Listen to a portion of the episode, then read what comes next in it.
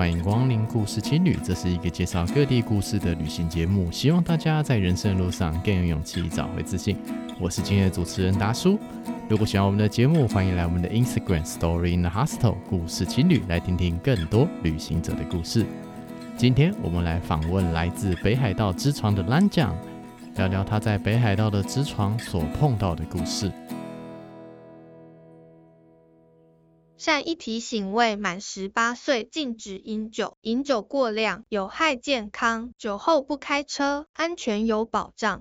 欢迎回到故事青旅，今天很高兴能够访问到一位新朋友，来自日本之床的蓝酱，我们欢迎他。Hello，大家好，大叔好。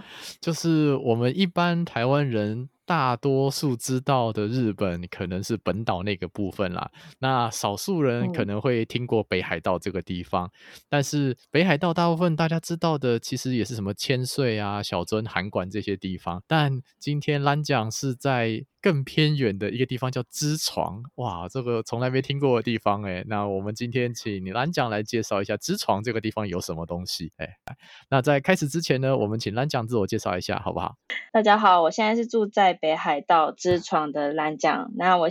就是现在呢，其实是知床唯一的中文向导。那夏天的时候，我会在知那个棕熊栖息地的知床五湖导览。那冬天的话，就是在冰冻的大海上面玩溜冰漫步。对啊、在二零二零年的时候，我有我有跟当地的渔夫结婚，这样。那现在在这边生活。好，这个资讯量好像有点大。好，呃，我们先问一下哈，你当时怎么跟知床结缘的？当初是因为我就是我只知道溜冰漫步，其实我不知道知床，我不知道它在哪里，然后完全没有概念。我知道溜冰漫步好像蛮有趣的，所以我想要去体验看看，然后我就去 Google 搜寻了这个这个活动。这样溜冰漫步可能一般台湾人也无法理解啦，因为我们在这边、嗯、至少在台湾很少看到冰啊。那溜冰漫步又是做什么事情呢？溜冰漫步就是呃，可能大家对。就是海面上有冰，可能会比较想到是比较欧洲或是比较北欧偏远的地方才可能看得到的风景。那其实知床北海道这一带呢，是就是北半球中最南端，你可以看得到流冰的地方。那我们在知床这个地方，因为它的地形关系，那个流冰会直接的卡在所有的沿岸，那我们就穿着单式防寒衣，然后就带客人直接走下去海上面，然后你就可以站在冰上面，走在冰上面这样。所以这个概念有点像是说，冰飘在海上，然后人可以踩在这个溜冰上，这种然后去走这样的感觉吗？对，然后你可能走一走，你可能会踩破，或者是你就会可能就会 瞬间落水这样。这样不会很危险吗？其实不会，因为我们穿那个防寒衣，干式防寒衣，它的浮力还蛮强的，所以其实你是会浮起来，哦、然后也不会也不会到头灭顶什么的，其实都哦，所以说其实就只是走那种感觉，体验一下这种特殊的地理风情，感觉大概是这样，对不对？嗯嗯，对对对对、嗯。那你后来到了知床这个地方，后来你查到知床这个地方嘛？那我来科普一下知床在哪里好了。我觉得一般人大概也不知道知床在哪里。如果我们把北海道当成一个正三角形的话，其中一个角是向着本岛，那个地方就是我们讲说函馆，还有一些大城市都是向着那个地方。另外一个角是向着北边俄罗斯那一带。那支床这个地方则是向着最东岸，向着太平洋，然后出去就是一堆群岛嘛，对不对？那你刚到了支床之后，你有什么样的感觉呢？刚到之从，我刚到的时候是在一月的下旬，因为是溜冰漫步的那个季节。那就是我是，而且我还是搭，就是从札幌搭夜间巴士，然后搭六七个小，哎，七八个小时吧。然后到早上六点半到，就是一片雪白，然后完全没有路上完全没有人。我就觉得天，我到底是到了什么地方？这样对那一种，不要一个人去，好佩服你。而且我不是去玩的，我是我是去找溜冰漫步的工作。啊，你是去找工作？对，就是一开始我是用打工度假的签证，然后在那个打工度假签证，就是去日本之前，我就已经想好我一定要去做这个工作。这样，我其实那时候完全没有任何概念，我只是觉得这个工作很酷，这个这个活动很酷。然后就是如果只是当一个旅客去体验的话，你就只是一次就结束了这样。然后我想要好好的，就是每天玩到腻这样，然后又想要省钱，又要玩到腻。那就是找那个工作啊。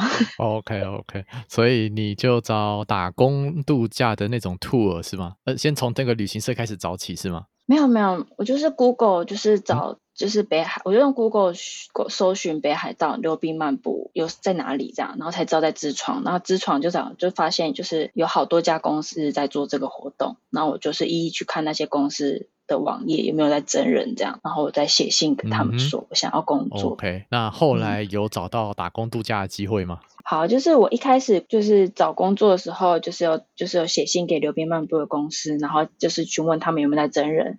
那他们其实也没有雇佣过外国人，那也不知道，就是我又是我又是女生，所以他就有点担心说会不会就是。外面工作的时候，其实还蛮客人其实不会觉得冷，但是我们自己工作人有时候要准拿装备什么的，那些东西都蛮重的，然后可能又很冰，所以然后又是在户外的活动之下，所以可能零下二十呃没有到二十啦，十十几度这样的天气也是有的这样，所以他一开始其实有点想劝退我吧，我猜。但是到后面你还是开始做了这份工作嘛，对不对？你身为一个屏、嗯、来自屏东的小孩，到了那边之后有什么样的感受呢？就是完完全全就是跟台湾不一样的世界，就是完全没，就是完全冰雪世界。然后因为在海边，所以这边的风也非常的大。那个风有时候大到就是就是北海道冬天有时候可能会有暴风雪的时候。那暴风雪的时候，我的宿舍我睡在三楼，我那个房子是会摇的，摇整个晚上，我还一开始还以为是地震，然后对，后来发现是是整个结构体都不太稳定，是吗？对对。就风风很大，然后可能因为其实大家那边房子高度大概也就两楼左右，一楼两楼左右而已，所以三楼可能三楼比较容易迎风吧。哦，OK，在那边风听起来是真的蛮大的，对。那你到知床那边开始工作了吗？在那边有没有发生什么事情？然后你又是怎么样看待知床这个地方呢？发生什么事情？我觉得这个地方就是非常，因为它也是知床，就是它是个世界自然遗产地方，那所以它整个生态环境，然后景观都是非常野生，然后受到保护的。所以像是你可能冬天在兜风的时候，或者可能随随便狐狸。就可以看到狐狸啊，那狐狸可能它也会走在溜冰上面啊，哦，好强哦！就觉得，而且这还蛮就是蛮常见的，就是可能你去溜冰漫步之前，你会先看到狐狸的脚印很多，它已经先比你早一步去散步了，这样。哦，有狐狸感觉就还不错。对啊，然后也有看过，就是狐狸跳到水雪那个雪堆里面，然后它其实是要去抓老鼠。哦，OK，这边有很多野生的动物，是不是？对对。哦，那在那边有熊吗？有熊，这边超多熊的，这边是棕熊密集度数一世界数一数二的地方吧？哦，那那先问一下哦，棕熊在冬天看得到吗？还是都去冬眠了？棕熊基本上冬天是会冬眠的，但是如果说就是也是会有一些例外的棕熊，它可能就是没有吃饱，或者是它睡得比较晚，然后它可能比较早起床。哦，所以在那边也有可机会看到熊在雪地里面这样子。我是没有看过，但是去就是有有朋友就是有分享那个他看到的影片给我，那个真的是超级 吓人的。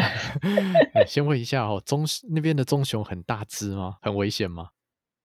嗯，危险吗？就基本大，当地人其实是算蛮习惯他们的存在。那但是其实我们都知道，包括小朋友、小学生的学校的教育里面都有教导说，就是遇到棕熊的时候该怎么办，这样，然后我们该怎么安全的离开那个环境，这样。对，那其实棕熊基本上它的性格其实还不是想要去攻击人类或什么的，它其实会觉得它不想要遇到你。哦，先哎，先问一下哦。看到棕熊该怎么办呢？啊？嗯、我们不懂，好讲一下。对，因为可能很多人的第一个感觉是我要跑，然后或者是说我要爬树，对啊，我就是就是赶快爬拔腿就跑才是最正确，这其实是最错误的事。装死吗？就是、难道要装死吗？也也不用不用，就是你看着他，他其实你看着他，然后你慢慢的往后退，嗯、退到安全的，就跟他拉开距离，这样、嗯、就这样。对对对，就这样子。其实他不会想要主动去跟进你，除非你身上有什么吸引他的东西。Oh, OK，比如说什么香食物的味道或什么。哦，就除非有啦，对这样子。嗯，除非你有吸引他的东西，但基本上是不会，他不会，他也没有他的，在他的意识里面，人类不是可以吃的东西。哦 okay. 那他平常吃什么？对，他平常，他平常大概九十趴都是吃、哦、吃素的吧？素食主义者哦。对啊。对，它其实它杂食性，然后它呃，就像现在吃一些春天的山菜啊、野菜，然后葡萄、果子、嗯、这一些果树类的东西。那秋天的话，可能它就会去抓鲑鱼啊。Oh, okay, okay. 所以这样子听起来的话，棕、嗯、熊应该是在夏天比较容易看到，然后冬天的时候可以去享受溜冰的体验，对对对，大概是这样子嘛，对不对？对对，夏天的话真的还蛮有机会。有时候其实你在开车，在开到山上路上，就可能还有在路上那边走，哦、好野生的生活，听起来不错啊，非常野 生。对对对在这边我有查到说，职场有五大湖，那那边的湖区其实是什么样的感觉呢？嗯这五个湖其实是个还蛮聚集在一起的地方，那所以它里面有规划一个步道，然后你可以去走，然后它里面全都是就是原森林、嗯、原始的生态环境，然后也有那个自创的连山，然后湖泊，然后还有一些很多稀有的动植物都会在，就是都有机会看到这样。那包含熊也是在那里，有熊，对。对，然后刚才我刚才说用车子嘛，车子你车子遇到熊其实是一个蛮不太需要担心的问题，因为你基本上你身体是被车子包包住的，你不会有什么安全性的问题。哦、那对，但是走在那个五湖的步道里面的话，因为你太你走在那个步森林步道，跟棕熊的距就是走的环境是一样的，哦、所以有机会棕熊就跳出来这样子，然后你对对对对对反正就看着它，然后开始退走这样子就好了。对，但是在其实我们刚才讲说，如果遇到该怎么办？其实我们是还有在学习的是如何避免遇到它。哦、对，那实际上其实又蛮想遇到的，很多很矛盾的事情。嗯嗯没错，没错。可是像所以像是我现在就是自闯五湖的那个向导，那其实我们就会在行行程中就会知道说，我们自己会知道说哪边是熊比较容易出现的地方，那其实或是比较呃可能前方的路可能看不太清楚，那个搞不好还会躲在那边，你其实不知道。这样我们其实靠近的时候，我们会发出声音，嗯哦、那让他知道说我们在接近这个地方。那他我刚才说，因为他不想要接到遇到人嘛，他其实会躲起来。哦所以就是对，那就其实就不要硬碰。虽然它不会吃我们，但是总觉得这么大一只，不知道会发生什么事情嘛，对不对？对 对对，对啊，对啊，是不会。不过这听起来感觉就是有棕熊就觉得好可爱这样子。嗯嗯嗯，在那边应该也可以露营，或者是参加其他的活动吧？感觉在那边蛮适合露营的哈。非常非常适合，我真的觉得。就是芝闯或者周边的其他地区的，就是露营场的空间都非常的大。就是北海道这边的露营场真的是非常的享受。嗯，不过在那边应该没有办法说，我从那边什么札幌租一台车，然后开八个小时来这边露营吧？应该也都是到了当地去租车开始玩，应该是这样吧？对，就是看你的旅程的，你有几天可以玩这样。那也会有人，真的也会有人从札幌，就是机场那边，就是租车，然后可能这样一路开过来玩这样。那这样就是他可能还有一个礼拜或十天的时间吧。嗯、对，但是如果你要专注玩芝闯这一带的话，你其实可以搭飞机到那个比较近的机场，叫女满别机场。嗯、那他你就是他是必须要转机的，就是可能你可以从呃成田，现在有乐桃有飞了，所以成田或是大阪都可以，关空机场都可以飞，然后、嗯、或者是从新千岁再转、嗯。对啊，不过就疫情之后也很难讲啦。现在日本那边应该还是很蛮多变化的吧？这样子。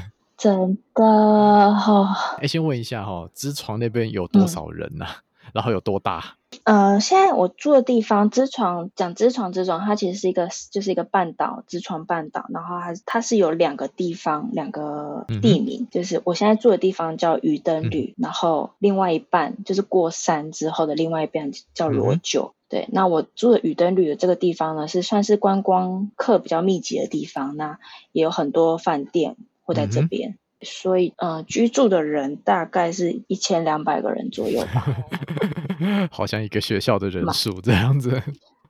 其实蛮少的，对啊，对啊，所以基本上我走在路上还蛮容易，就是就大家会知道我是谁。哦。对啊，不过我相信你一个台湾人在那边应该感觉是蛮特别的啦。刚开始在那边的时候，那边的生活是怎么样的感觉呢？嗯其实我其实活得还蛮，我觉得还过得还蛮开心的。Uh huh. 就是一开始我冬天的时候的那个呃溜冰漫步的工作的同事们，其实大部分都是当地的渔夫。他们是没有去打鱼，然后来做溜冰这个事业是吗？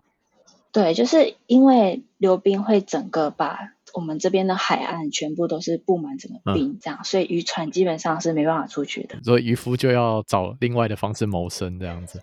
对对对，他们就是他们一年的工，就是渔渔业的工作，其实大概就只有八个月，就是夏天的时候，嗯、然后冬天就会是他们放假的时间。那放假之间，就是有些人可能会去找打工啊，也有可能会，也有些人可能会无所事事。快打一个没有，这就看人生选择嘛。对啊，对啊，对，那不知道，因为流冰漫步的工作，我觉得大家其实工作环境是非常轻松的，就是你不会有那种我必须要怎么样怎么样的那种职场压力。然后，因为渔夫对他们来说，这个也是他们的就是打工，所以他们也不会有很必须要跟自己本业的时候那么的战战兢兢这样。所以就是大家都还蛮轻松愉快，然后可能每天 晚上都会在喝酒这样。哦，这样蛮惬意的生活，这样听起来也不错啊。对啊，蛮惬意的。对啊，后来你就认识你的先生嘛，是吧？对对对对，就是因为就是同事的关系嘛，认识这样。OK，那我想问一下哈，身为渔夫的太太，你觉得渔夫的日常生活是什么呢？渔、嗯、夫的日常生活是在做什么呢？渔夫的日常生活就是就是这边渔灯旅这边的渔夫们，基本上的主业都是那个都是捕鲑鱼为主的。那我们鲑鱼其实也是，就是全日本捕获量第一名的小镇。嗯哼，对，所以可能在日本其他地方吃到的鲑鱼，也有可能是来自知床的哦。嗯哼，对，那我其实生活上的话，就是就是大概是冷冻库里面，就是基本上都会有鲑鱼卵吧。这么幸福。对啊，然后可能其实我也不太会去去超市的时候，不太会去买海鲜类的产品哦，因为每天都是在面对鲑鱼吧。对啊，对啊，就是也不会主动去买。那可能有其他鱼货什么，或也可能朋友也会送来什么的这样。OK，所以我自己捕鲑鱼，结果朋友送来也是鲑鱼，哦，好厌世哦。没有，有些。就可能还会，就不知道从哪里弄来的，反正就是有毛蟹啊，然后呃，或者是章鱼啊 之类的海干贝啊。哦，这听起来不错啊。对啊，对，还蛮还蛮蛮有口福的。对啊，在那边吃得好，生活也惬意，好棒的生活啊。对，我真的觉得蛮惬意的。你那你在支床的生活有是是有什么样跟台湾比较不一样的地方吗？比较不一样的地方哦，真的是就是还蛮不方便的。对啊，因为对非常偏远，然后你没有车，就等于是你没有脚，你没办法去任何地方。是哦。对啊，然后因为公车、巴士什么的，其实班次非常少，一天可能就两三班、三四班。嗯哼。然后你如果想要去个，因为我们这边没有。没有大超市，也没有药妆店，所以我要去药妆店买东西的话，我要开车四十分钟。OK。对，然后如果我用坐公车的去的话，其实那个还蛮不划算的。对，应该会更严实吧？对。对啊，对啊，然后你要这样带回来，然后你又不可能只是去药妆店，你还想去买其他东西的话，嗯，这是一个嗯挑战这样子。对，但是现在真是拜现在就是科技所赐，就是网购真的是非常的方便。那就在家网购啊，很好啊，可以对对对啊，其实还蛮多东西都是网购来的。好啦，可以的，可以的，网购是一种乐趣，很棒啊。那我顺便来问一下北海道的生活好了。那你在我对于北海道的印象，你知道有一部动画叫做《银之匙》，你知道吗？嗯嗯嗯，对啊，那这北海道生活真的是像那个样子吗？然后你们之床里面那边会有农场吗？往之床，呃，稍微开车三十分钟左右的距离是有农场的。Uh huh. 那我先生的朋友也是，就是农夫这样。对，就、uh huh. 是真的是，真的是，就像跟那银之匙一样，我真的觉得他们真的很辛苦。就是上天给什么就吃什么。对啊，对啊，从早到晚这样子。不过我觉得就是他《银之匙》，他其实有另外一部叫那个《百姓贵族》，我不知道你知不知道、uh huh. 那一部漫画。对，然后他其实就是在讲，就是酪农家的，就是可能你不需要买什么牛奶都不需要自己买啊，然后还有什么食材都是谁拿来的，什么什么这样子。那我觉得其实渔夫也是某一种程度的，也是类似这样。对，就是一一切靠天吃饭这样子。对啊，对啊，然后就是很多都是朋友送的啊什么的这样，然后哦，现在家里还有那个冷冻柜里面还有鹿肉，鹿肉啊，居然有鹿肉，对，是虾夷虾夷鹿，就是对北海道的虾夷鹿，然后就是朋友们就是有些朋友是会去猎哦，打猎。猎鹿，对，猎鹿的，然后他们弄完处理就会问就会问说，哎，要不要吃？这样，好收这样子。对啊，然后或者是像最近春天，对，这边还算春天哦。我 们这边台湾可能很热。对，我们录节目的时间是二零二一年的五月这样子，对。对，二零对，然后春天最近就是会有一些山上的野菜，就是春天的野菜这样。那北海道就是其实大家还蛮喜欢去山上采那些山菜的。那如果可能朋友去采了什么，他可能就会有多的，他就会拿给你这样。哦，听起来蛮幸福的啊，一个大同世界这样子。对啊，真的还蛮幸福的，我觉得。而且大家，我觉得大家的接受，就是北海道人，他们可能因为土地广阔嘛，所以心胸也很广的感觉。嗯哼，就对，我觉得对外国人的接受度也不会也比较高诶。嗯哼，嗯，在那边其实蛮靠近俄罗斯的啦，所以会有我们讲说所谓俄罗斯人或南韩人或者是韩国人吗？以前以前有俄罗斯人。对，因为你如果你看之床的那个地图，它远方的就有一个北方四岛，那边就是算俄罗斯的领地这样。OK。对，然后我认识的渔夫，他年轻的时候就是是可以，好像是可以去，就是就是会有会去到那边，然后可能会接触到一些俄罗斯人什么的这样。嗯哼。对，但现在因为国境的问题啦，所以就比较没有。OK，那边也有国境的问题，就对。对对对对，就是日本跟俄罗斯。哦，哦，好啦，这种岛这种小岛才会有各种类似的问题啊，这种没办法，对吧？对啊，没办法，嗯，对。我顺便问一下哈，毕竟你那么北边，那毕竟你那么靠北方嘛，所以就变成是说天气应该分布状况跟我们一般人知道不太一样。那那边几月算夏天，几月算冬天呢？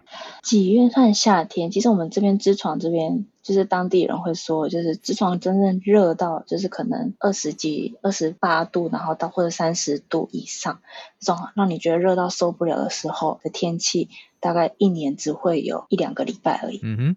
然后像现在五月的今天的天气，白天的天气也只有三度。好哦。然后还下雪。但是那个雪是不会到就是积起来的雪，就是微一点，就是下雨，然后就突然变成雪这样子的那种程度而已。嗯、对，那暖气基本上就是从就是我到六月基本上都还有可能会开暖气吧。对，然后可能八月下旬或九月左右，我就可能因为想要开暖气了。冬天还蛮长。哦，了解，你们在那边还真的是蛮冷的一个地方哦。对啊。所以每年每年冬天就是疫情前，其实我每年十二月一月都会回台湾，就是放个假这样，嗯，都要回回去，我都会说我是要回去调节体温的。啊，这也不错啦，就是还是会想念家乡嘛，对不对？对啊。问，诶，你们那边有特殊的祭典或是什么庆祝活动吗？这里会有一个祭典，是每年的六月的时候会有渔夫的祭典。嗯。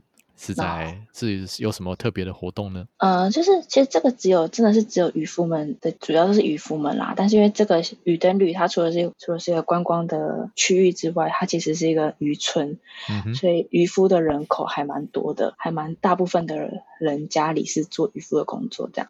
然后那个祭典就是所有的渔夫们他们会会有一个轿子。就跟台湾的还蛮像，就是是轿子，可是它的轿子的造型是渔船的造型，OK，很酷。然后他会就是他们会沿着就是去各个商家，然后去就从神社开始，然后就去各个商家，然后去帮你们祈福啊这样子。然后可是这个这段过程中，其实渔夫们他们已经是醉酒的状态，一个乐趣啦，这样子。对对对，就是非常疯狂。然后就是这个祭典就是会有三天，然后他们渔夫们就放假，然后就从第一天开始就一直喝到第三天。所以那三天是整个街道会到晚上都会蛮吵的，因为大家 就是放蛮放放纵自己的。这样听起来蛮幸福的啊。对啊，我觉得他们压力感觉好像就是也算是人生过得算是蛮开心的吧。对，就蛮豁达的生活方式啦。对对对对。呃，那你冬天的时候在带溜冰团嘛？那到了夏天是做什么方面的工作呢？嗯、哦，就是知床五湖的向导，嗯、就像诶不不一定是只有知床五湖啦，就是其他就是知床的生态啊相关的行程，我其实都有在做。对，哪些地方蛮推荐的呢？当呃，如果第一次来玩的话，非常推荐，就是一定要到知床五湖。对，然后除了那个之外，也很推荐搭观光船，因为搭观光船你可以去看，就是你可以找棕熊啊，然后也是在一个安全的距离去看棕熊这样，然后你可能可以有机会，就搭观光船，你才可能有那个机会看到棕熊，可能它在抓鱼或什么的。嗯，这个观光船是在湖里面绕，是不是？哦，没有没有湖，那个湖其实蛮小的，五湖的那个湖其实蛮小，所以没有办法有任何的什么船在上上面。所有观光船是在大海上，鄂霍次，对，这边的大海是鄂霍次克海，然后呃大海上面就是带着你就是开船，然后沿路导览那些景风景，对，看悬崖峭壁啊，然后瀑布啊，就是天气好的时候真的超级超美超舒服的。嗯，那那你带导览的时候有没有发生过什么有趣的事情？有趣的事情，我其实溜冰漫步的，就是向导。其实我已经当了七个冬天的向导，然后其实还蛮好玩的。是每一次，其实溜冰每次都会一直变化。嗯哼。然后其实你每一天都是新鲜，就是完全，就它会稍微有点变化，或者有有可能很大变化，可能是早上明明就有一整面海面的冰，然后下午就完全消失不见，嗯、就是很靠运气的一个活动，这样。嗯对，那很好玩的是，就是我觉得是台湾客客人吧，因为我还蛮常疫情前的话，基本上每天都会有好多台湾客人这样，然后大家都非常的就是看我一个人在这里嘛，还是怎么样，然后就会说啊天哪，就是啊你怎么来这里这样，然后从屏东那么热的地方 跑到那么这么冷的地方这样，就这种家乡味的感觉，就是大家都很关心我，还蛮开心的。也是啊。对，我们也很难想象，在北海道之床这个冷门的地方，居然有一位台湾小姐。对，对，就是每年会有带团来的台湾的导游，然后他每年看到我说：“嗯、你怎么还在这里？”这样的那一种，也也不错啦。那表示说，就是就是有认识嘛，对不对？那顺便问一下疫情好了，你现在毕竟是在支床，嗯、虽然是比较偏僻的地方啦，嗯、那你们那边有受影响吗？观光业应该有受影响吧？观光业受到非常大的影响，但因为这应该是全日本都是一样的状态啦，所以真的是也没办法说什么。那关于感确诊病患的话，我们这个区块一千两百人里面是没有听到有人有中。OK，对，所以与世隔绝 这样子。这其实也没有诶、欸，因为其实很多因为还是观光地，所以然后现在日本人真的麻痹了，嗯哼，已经没有。就是虽然前还在紧急事态，东京怎么样怎么样，然后多少人什么的，然后请大家不要跑太远啊什么的，但大家真的是麻痹了，所以其实还是会有来自各地的游客。对，然后观光从业者就是有很多间饭店啊，然后也有像我也是观光从业者，所以基本上真的就是嗯。我们其也一开始，其实去年一开始的时候还蛮有点担，就会有点担心说，哈，就是从其他地方来东京来的，我们就哎，真的假的？这样一开始啊，但是后来就真的是就一直起起伏伏的疫情状况，也没办法说什么。哦，后来就习惯成自然了，应该是变这样了。真的是，对啊，真的是这样。然后前最近北海道又突破，就是有史以来确诊数最高，这样五百五一天五百五百人这样。嗯对了，嗯、这一点就只能说保重啦，这样子。真的，真的现在对啊，我就是就附近的城镇也有听说什么有什么群聚感染，然后什么，但是那些地方都是我很常去购物、买超超市买东西的地方，所以真的是大家真的是，大家就好自为之吧，只能这样说了。没真的是看什么时候中这样而已。那你自己现在在那边生活都还算顺利嘛？对不对？嗯，我觉得还算蛮顺利的耶。其实这边对啊，因为嗯，周边的邻居什么或者朋友什么，大家都还蛮蛮照顾我的。那他们怎么看待你一个台湾人的身份呢？我觉得一开始的时候，可能会有一些比较年长者的人，他可能会比较不习惯一些，我可能自己我自己也还没有很习惯日本的一些文化吧，所以那时候一开始会有一些文化差异的冲突，可能我的坐姿。会比较随性一点，然后他们就觉得说，女生干嘛要这样做？好，这样哎，等下这样台湾也会发生 哈。我我至少我觉得我身边比较少听到了。对啊，然后还有像筷子会怎么样拿什么？哦，讲到这个，就是因日本人对于拿筷子这件事情，好像真的是蛮在意的，非常讲究。对，我一开始真的是第一年、第二年的时候，就是一直就是会被讲这件事情，然后后来后来也就习惯了。但我也我也有让我自己就是去符合他们拿法拿筷子的方式啦。哦，对，就觉得一直被说的很烦。那除此之外，应该都还好吧？除此之外，我觉得我算是我应该适应的蛮好的。就是其实这边还蛮多，就是饭店里面有时也会雇佣台湾的留学呃那种实习生，或者是打工度假的人，嗯、然后也有正职的人。对，那、嗯、我觉得，嗯，如果你是一个外国人，然后你到一个陌生的地方，然后可能去居住的话，我觉得笑脸迎人是一个很重要的事情。嗯哼，啊，你有没有就是好好的跟大家打招呼，然后。那自然他们就会也会对你有好感，然后也会愿意就是帮忙你，然后或是跟你分享跟你很多事情啊，拿拿东西给你吃这样。这件事情很重要，对，非常重要。身为一个渔夫的太太，有没有发生过什么日常趣味的事情？趣味的事情哦哦，因为我是二零二零年结婚的，然后其实路就是可能路上可能哪一个小婆婆或者什么跟我聊天的时候，她就说：“你现在在哪里？”然后你在呃，然后我就说我结婚了这样，然后我就说我跟渔夫结婚，然后她就会说：“哦。”这样很不错啊，你不用不用太担心了。这样就是我觉得很有趣的是，就是渔夫这个职业在这里还算是一个蛮高等职业的吧。OK，就是象征着工生活稳定的意思。Okay, 所以毕竟是渔村嘛，对不对？嗯嗯嗯嗯，对啊。然后大家可能假设我跟一个可能观光业者结婚，他可能还觉得说，哎，你却你是你是不是也要打工什么这样？对，然后但跟渔夫讲。跟渔夫讲到跟渔夫结婚，他就说：“哦，你可以开心的过自己的生活啦，什么的。”哦，好，还蛮有意思的。我对啊，我觉得还蛮特别。我们对日剧里面那个日本太太的印象，就好像是什么啊，要煮饭啊，然后要照顾小孩呀、啊，相夫教子啊，嗯、然后、嗯、然后你身为一个渔夫的太太啊，是不是还要在什么在家啊，什么结网啊，然后再准备很多东西什么的？哦完全不用，完全不用碰那些就是跟渔业相关的任何工作，uh. 所以我的手也不会有鱼腥味，没有。对啊，而且我们这边渔夫太太其实大家都还蛮就是打扮的漂漂亮亮的。哦，是哦。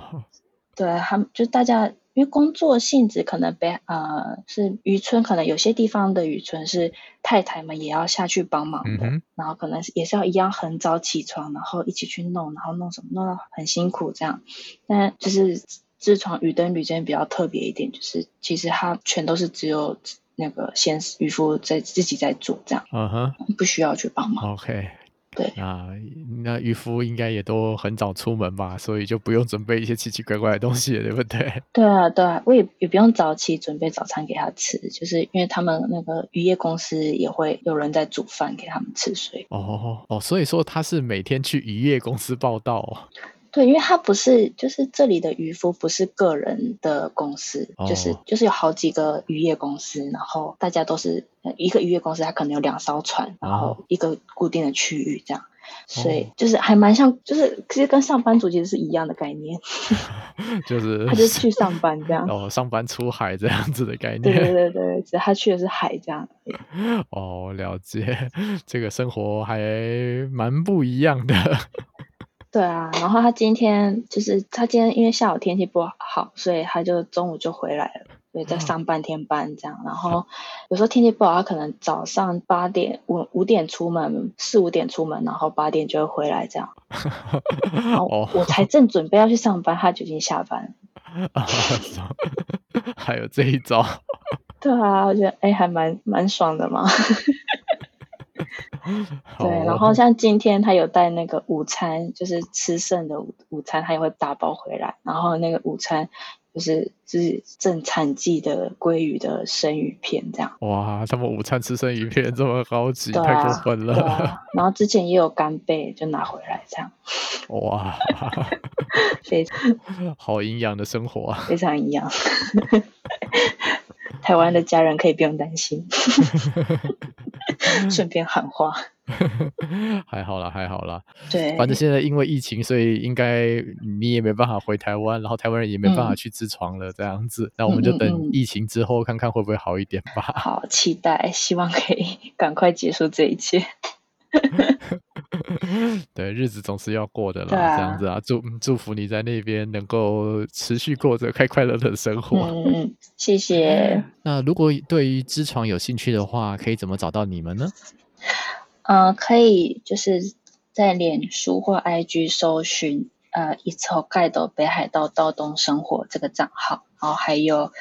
这边我这个账号会主要分享很多我在北海道道东这边的生活，这样，然后还有我自己跟渔夫，身为渔夫太太的一些生活。对，那关于支床旅游或者是向导行程的工作的分享，我会分享在另外一个账号叫兰托国知床生态旅游这个账号。嗯、对，就是、嗯、都可以来问我。中文服务嘛，对不对？对啊。最大的特色。对我。没有人在做，只有我。我相信，对。那节目差不多到此告一段落了，谢谢各位听众的聆听，希望也让各位听众能够更认识知床这个地方。那在这边跟大家说声再见喽，拜拜。拜拜。旅行可以让自己知道，说人生有很多种不一样的选择。人生在世，选择一个自己喜欢的环境，做一个自己喜欢的事情，幸福有的时候就是这么的单纯。希望今天的故事能够对大家有一些启发。